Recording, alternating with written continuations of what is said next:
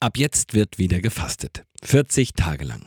Für einen heißt das weniger bis keine Schokolade, für den anderen Verzicht auf Alkohol oder Chips. Eigentlich gibt es viele Möglichkeiten zu verzichten. Doch mir scheint es, dass die Fastenzeit bei vielen Menschen eher etwas von jährlich verordneter Diätzeit hat.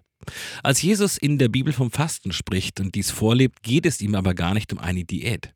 Die Fastenzeit ist vielmehr eine Zeit der Ruhe und Besinnung. Mal das sein zu lassen, auf das ich sonst besonders Wert lege. Und das hat nichts mit Diät zu tun. Letztendlich geht es um Dankbarkeit. Dankbar für das Gute in meinem Leben. Sei es nun Essen, Trinken, Konsolenspiele, was auch immer. Aber auch Zeit der Besinnung. Besinnung auf den, der das Leben möglich gemacht hat. Gott selbst. Die Fastenzeit führt uns zu Ostern hin. Sie steuert auf einen Höhepunkt hin. Ein Höhepunkt, der das Leben feiert. Gott überwindet durch Jesus sogar den Tod. Fastenzeit.